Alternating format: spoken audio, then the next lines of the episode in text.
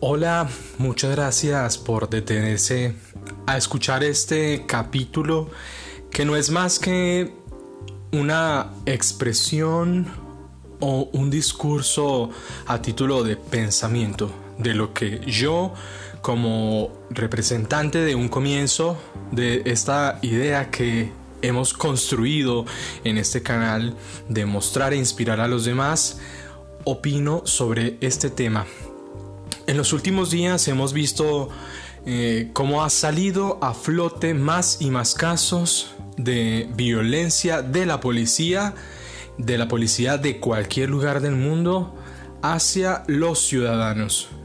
Es lo que hemos visto oleadas de eso en los últimos días a propósito de este chico afroamericano que murió en Estados Unidos y precisamente este capítulo quiero que sea una opinión en relación precisamente a este tema, a lo que directamente toca este punto de atacarse a un negro, ¿no? Que sería el rechazo clasista, el rechazo racista hacia un tipo de color de piel, hacia un tipo de personas. Y bueno, en realidad quiero traer esto, este tema a nuestro contexto que nos concierne Córdoba, Argentina, Manizales, Medellín, Colombia. Quiero traerlo a estos contextos y hacer una especie de comparativa de cómo ha sido mi experiencia, cómo fue mi experiencia más de 20 años en Colombia y cómo ha sido mi experiencia hace unos 5 años en Argentina.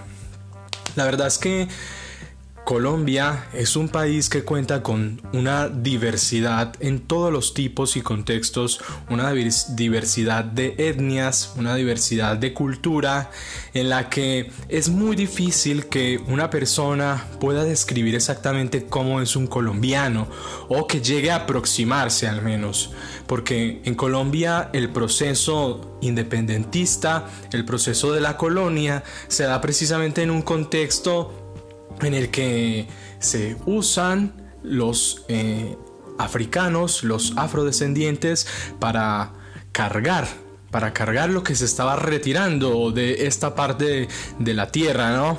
Para robar, que fue básicamente lo que hicieron y saquear. Ahí se da un primer contacto en la población afro que actualmente e históricamente ha, ha estado ubicada mayormente en la región pacífica y en la región atlántica del país, es decir, donde están las costas con el Caribe, por ahí y también pues obviamente la zona insular que llega hasta la isla de San Andrés y Providencia, ¿no? Bueno, todo este proceso cultural implica que en esta zona sea donde más está concentrada la población afro.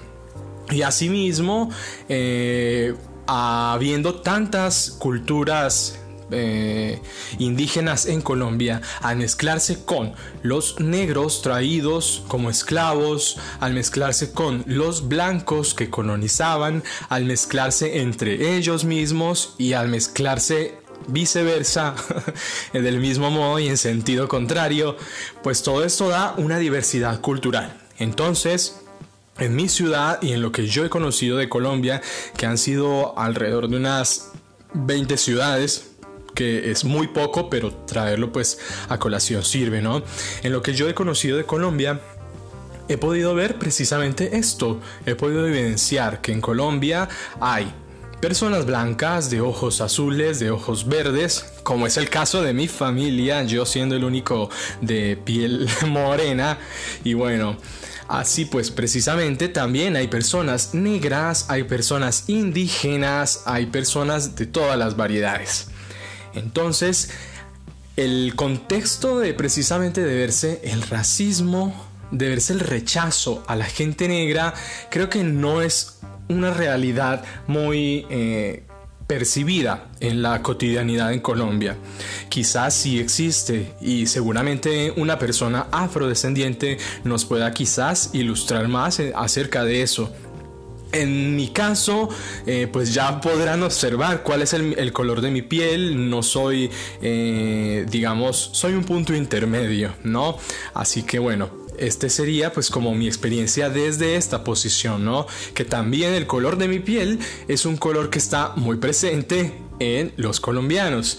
Entonces yo me atrevería a decir que no es algo tan latente, pero aún así el tema también popular por estos días es la violencia de la policía hacia el ciudadano y precisamente en Colombia ese es el pan de cada día es el pan de cada día que el policía de la calle, el policía de tránsito, te dé una multa, te clave una multa. Eso ya desde ahí es una agresión al ciudadano. Una multa, ¿por qué? Porque se la inventa nada más para cobrarte a vos una coima, para cobrarte, para que lo sobornes nada más. Esa es una realidad también en Colombia. Y asimismo tengo amigos a los que pude ver en algún momento cómo la policía los agredía. Y precisamente en este canal siempre yo llevo a lo mismo, llevo a que muchos de los problemas que tenemos en la sociedad actual recaen sobre el sistema de educación. Eso creo que es lo más importante.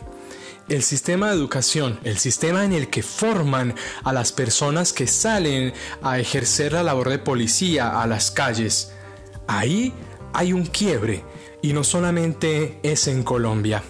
También lo he podido ver, lo he podido constatar en Argentina, donde la herencia afro se presentó en algún momento de la historia, también traída la población afro como esclavos, pero también así como existió una política de gobierno que muchos eh, dicen no conocer o que a la que muchos se hacen los de la vista gorda, una política de gobierno en algún momento decidió que estaba mejor tener una Argentina blanca. Y entonces así es como mágicamente hubo un genocidio más. Hubo una masacre de la población negra en la Argentina, motivo por el cual en la actualidad, si vos vas a describir una persona argentina, tenés mucha más facilidad para reconocerla. Un hombre argentino, en general, una gran parte del hombre argentino es más alto que el colombiano. Creo que debe estar el hombre argentino por el 1,80 y el hombre colombiano por el 1,75 por ahí. Y bueno, precisamente ahí se ve ya una diferencia. De pronto en el color de la piel también se percibe un tono de piel de pronto un poco más blanca, un poco más... Eh, dorada, por decirlo así, si es que se entiende. Y bueno, en las mujeres de igual forma, un poco más delgadas, un poco más bajitas o más petizas, dirían también en Argentina.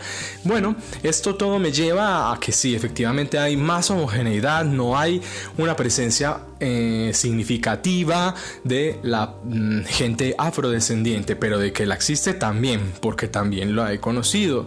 Y bueno, esa sería otra oportunidad de que otra persona también afro que resida en la Argentina, que haya nacido en la Argentina, nos cuente en este canal sobre precisamente cómo eh, ha podido vivirlo. Yo al menos percibirlo sí lo he visto. Sí lo he visto chicos y muchísimo y creo que está presente en cada uno de los días de todos porque también me incluyo. Eh, solamente creo que usar la palabra de modo aspectivo, creo que ya es una acción un poco grotesca hacia lo que representa en realidad la misma palabra. Y así también en la Argentina en también lo que yo conozco, que he conocido unas alrededor de 10 provincias también para que tengan un poco de idea, en lo que yo conozco sí he visto eso, sí he percibido que la gente que más tiene, la gente de mejores posiciones es gente blanca y que la gente que no tanto y que la gente de las villas, de, de los barrios que son invasiones, ocupaciones, de ahí es la gente de color un poco más negro, ¿no? Un poco más afro y precisamente ahí es donde se nota. De pronto nosotros no lo pensamos tan así o no lo vemos tan así, vemos quizás solamente como una organización natural de la sociedad, pero no es así.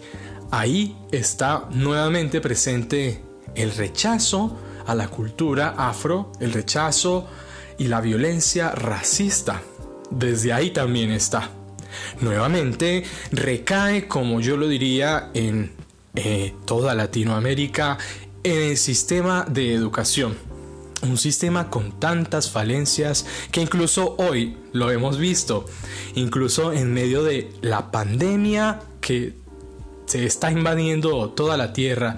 A propósito de eso, pues hemos visto cómo ha colapsado el sistema de educación en muchísimas y muchísimas poblaciones, donde no se les garantiza en pleno siglo XXI a las personas el acceso a la Internet, o menos se les garantiza el acceso a una computadora, a una PC, para poder garantizar su educación. Y es que uno de los derechos fundamentales de una persona, según la Declaración de los Derechos Humanos, es la educación. Y debería ser el Estado quien garantice precisamente la gratuidad de la educación. No creo que tengamos que entrar a discutir si la eh, que sea pública o que sea privada. Creo que es un tema un poco más profundo, pero sí el Estado debería garantizar la gratuidad. Muchísimas gracias por eh, quedarse hasta el final. Muchísimas gracias por querer escuchar estas palabras.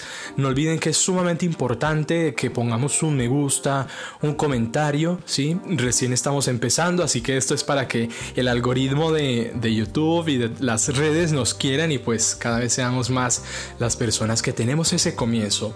Yo creo que hoy quiero dejar eh, sentada esa postura, el rechazo por la violencia de la policía a los ciudadanos y el rechazo a el racismo no tiene por qué diferenciarse a una persona de la otra. Todos somos personas, todos somos seres humanos de derechos. Muchas gracias y los invito a que si no están suscritos se suscriban y con la campanita les va a llegar una notificación cada que tengamos un nuevo capítulo.